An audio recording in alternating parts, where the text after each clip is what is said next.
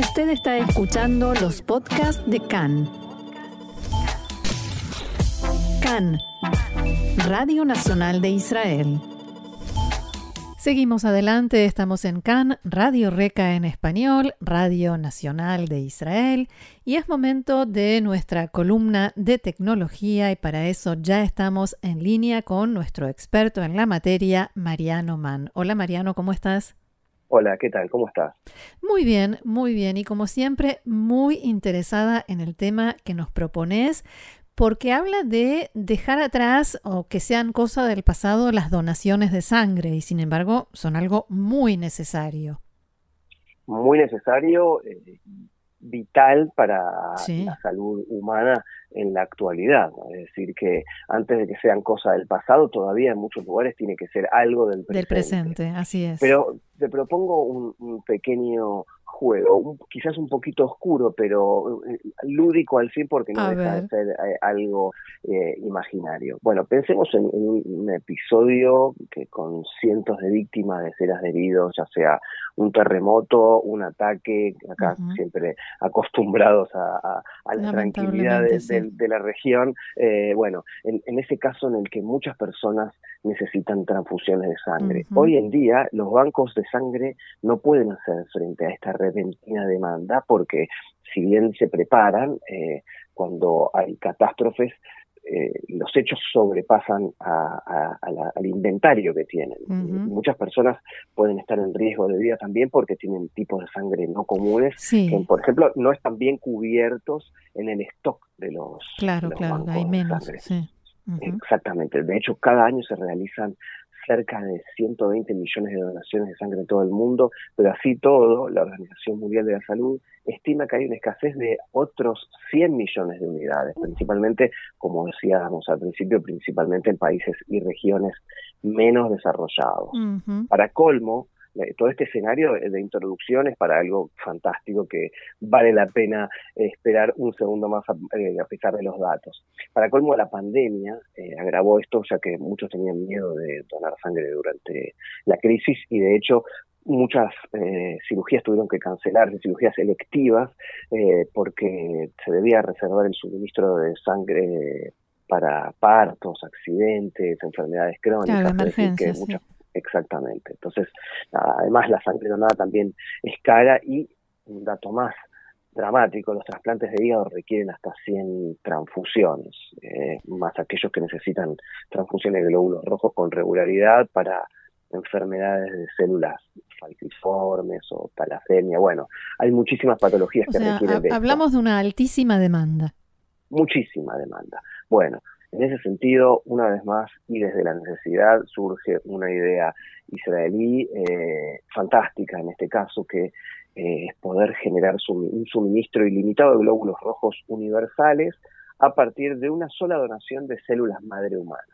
Ahora vamos a explicar exactamente qué significa todo esto, ¿no? Pero el objetivo principal de esta empresa israelí que se llama Red Sea Biotech, quiere decir eh, eh, glóbulos eh, rojos de biotecnología, el objetivo es permitir que los bancos de sangre sean independientes de la necesidad de donantes, es decir, que cualquiera pueda donar y que eso no esté sujeto a un inventario que tenga que sí o sí ser utilizado en, un momento dramático, digo, porque la sangre será producida y vendida como cualquier otro producto farmacéutico. Mm.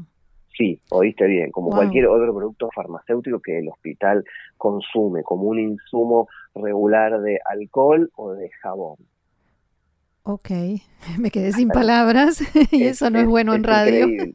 Es increíble. Esto podría evitar que hasta dos millones de personas mueran cada año como resultado de la pérdida de sangre por, por ejemplo, episodios de violencia o lesiones. Mientras que, por El típico se desangró. Y sí, así mm. es.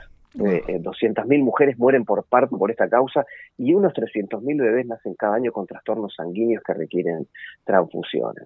¿Cómo nació esto? Vamos primero para después explicar, eh, llegar a la actualidad, si te parece. Sí, sí. Bueno, eh, el director de esta empresa se llama Ari Gargir, estaba en, cuando salió del ejército, mientras volaba en parapente en los altos del Golán, aquí en el norte del país, estrelló y se despertó en un helicóptero recibiendo justamente una transfusión de sangre. Y eso ocurrió todavía, estamos hablando del año 90, cuando el HIV era una novedad y él estaba muy asustado de que la sangre no se analizara. Eh, en ese sentido empezó a pensar desde entonces, y, si bien es un experimentado eh, biotecnólogo, tiene 20 años de experiencia y doctorados, empezó a pensar la, forma de cómo producir una sangre limpia, pura, de alta calidad, eh, que pueda competir con los costos de los bancos de donación de sangre, etcétera, que sea justamente, como decía recién, un producto farmacéutico. Bueno, el proceso de, Red Sea Biotech es similar a lo que ya alguna vez hablamos en esta columna, que es la tecnología utilizada por las nuevas startups de carne cultivada, ¿sí? de, convertir células animales individuales en, por ejemplo, un bife o en eh, una suprema de pollo. Recordamos que en ese sentido se ponían a cultivar las células a partir de una célula madre de un animal que podía después de venirse en una comida de origen animal sin que haya que eh, matar a ningún animal. Pero en este caso habría que transformar y multiplicar también. Exactamente. En este caso el proceso es similar eh, a, esto, pero bueno, comenzaría en principio con una donación de células madres de un solo donante universal pero ese donante universal tuviera que tener una variante especial del tipo de lo que se llama sangre cero negativo adecuada para la mayoría de las personas. esta es la base inicial. Luego las células madres, bueno, pueden multiplicarse de forma continua y se diferencian de cualquier otro tipo de célula, pero se pueden reprogramar para crear un poco de unidades maestras. Esto quiere decir que las muestras del banco de células madres maestras en este caso se usan para cultivar durante aproximadamente un mes y esto produce sendos lotos eh, de glóbulos rojos universales, que quiere decir que las células madres recolectadas y limpias se podrían enviar a los hospitales y eh, son en realidad los clientes objetivos de, esta empresa. ¿Cuál, es el, ¿Cuál es el procedimiento? Recordarnos cómo, cómo funciona eso. Bueno, eh, estos se ponen, se, cultivan en un bioreactor, digamos, ¿sí? que es un, un organismo vivo que permite que esto se reproduzca y eh, en un laboratorio, por supuesto, hiperesterilizado que puede llegar a producir una calidad uniforme de, sangre sin patógenos y otros elementos. Y pues se puede producir según la demanda y el pronóstico. Vamos a decir que eh, esto es... Un proceso que el cuerpo propio hace de manera automática, pero en este caso es externo, ¿sí? El cuerpo produce, ¿sí? cuando todo funciona bien, produce, el, bioreactor sería nuestro cuerpo y los glóbulos rojos producidos eh, serían los que después van a la sangre y llevan el oxígeno. En el caso de, de biotech sería diferente porque el bioreactor sería externo, no estaría dentro de un cuerpo, porque si no habría que haber un supercuerpo donante y permanente. Claro. Eh, pero bueno, eh, es un desafío y lo que es interesante de esto es que si se acercan eh, fechas de, de, algún tipo de, con alguna predicción de mal tiempo, o incluso se ven los atisbos de una pandemia, sería posible planificar la cantidad de sangre que se necesita, sin depender en este caso de los donantes, tal como viene ocurriendo hasta aquí. ¿Cuánto tiempo lleva el proceso? Bueno, el proceso lleva, lleva un tiempo eh, de, producción. En principio todo esto está en ensayos clínicos, o sea que todavía se está por analizar el proceso final. Por ahora se tarda un, tiempo que es cerca de unos dos, entre dos y tres meses. Mm. Pero en los ensayos clínicos eh, van a durar eh, unos años más, eh, porque todavía falta también pensar que viene un proceso de aprobación regulatorio que puede llevar eh, un tiempo y que, bueno, va a contar con la oposición de alguna parte del mercado, a pesar de que la empresa ya habló con directores de bancos de todo el mundo, desde la Cruz Roja de Estados Unidos hasta bancos locales o en África, donde las transfusiones son cosa de todos los días también, pero esto no va a estar listo, eh, lamentablemente, hasta pasada mitad de la década, es decir, de 2025 para arriba. Bueno, pero por lo menos en algún momento va a estar. Mariano, en este proceso de desarrollo se prevé también buscar la manera de acortar los plazos porque hay, hay circunstancias que no se pueden planificar. Se puede, por ejemplo, al comienzo de una pandemia planificar para más adelante, pero un accidente, por ejemplo, no. Exactamente, por eso la, la, idea es ir teniendo, ir produciendo permanentemente, pero bueno, ante posibles episodios como decíamos una pandemia o, un huracán que se acerca a una zona, por ejemplo, un país como Haití, que siempre es devastado por catástrofes naturales, eh, bueno, podría tener mucha más eh, defensa ante la... No, se puede impedir la llegada del huracán, pero sí eh, luego tratar de de asistir a las víctimas con transfusiones, eso sí podría ser. De hecho, la idea de la empresa es que se pueda cortar la cadena de suministro y se necesita producir sangre en, en, decenas de fábricas en todo el mundo. La idea no sería producir solamente en una fábrica y de ahí enviarla, porque eh, sería también engorroso y caro, ¿no? Sí, la logística entre los diferentes sitios de fabricación sí va a asegurar que haya un excedente eh, de esto y no haya un déficit en otro, porque se puede mover la producción de un lugar a otro con facilidad. Si, por ejemplo, hay en México, de México a Haití, es más fácil trasladar eh, la sangre que se tiene que venir de Europa o de Sudamérica. sin duda. En la actualidad, de hecho, la sangre no se puede transferir entre países, pero eso va a cambiar cuando se convierta en un producto farmacéutico. Ahora, ¿ya hay alguna estimación, una idea de si ese producto farmacéutico va a ser de esos productos caros que tienen solamente los países desarrollados? ¿O va a ser algo eh, accesible para todo el mundo? Porque generalmente donde más se necesita es donde menos recursos hay.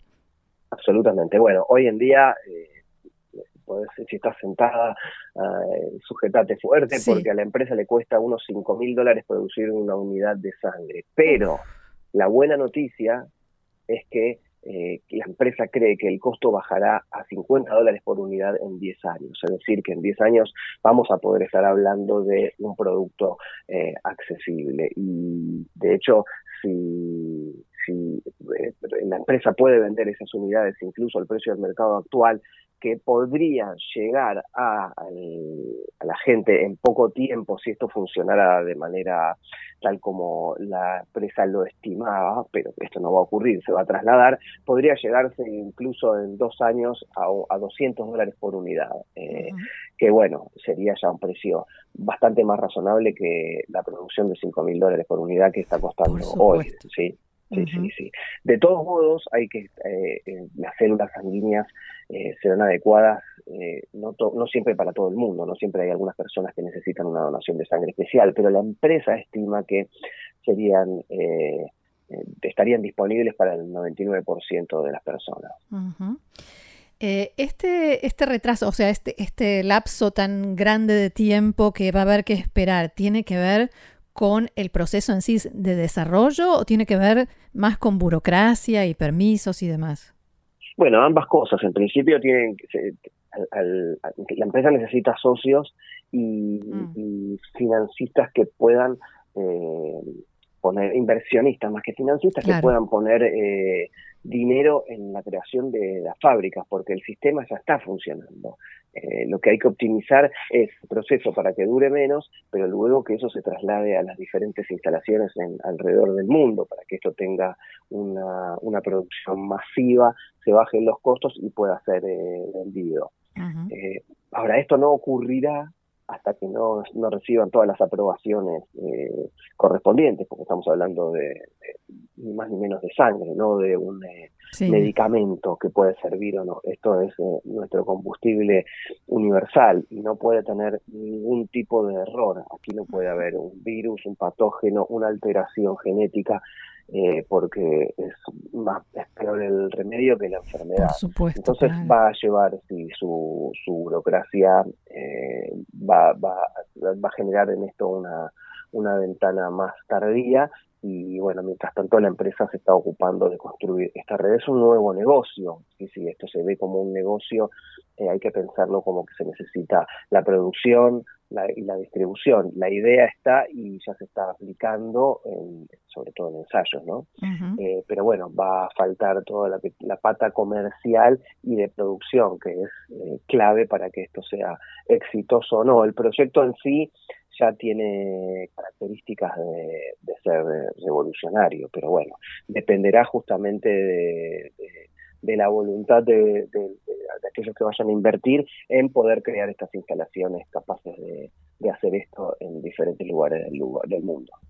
Muy bien, Mariano Mann, experto en tecnología, que siempre nos trae estos temas tan interesantes. Hoy realmente sorprendente, más que de costumbre, con información de Israel 21C en español, así que en CAN en español y en Israel 21C en español pueden encontrar este tema y todos los demás. Mariano, muchas gracias y Shabbat Shalom.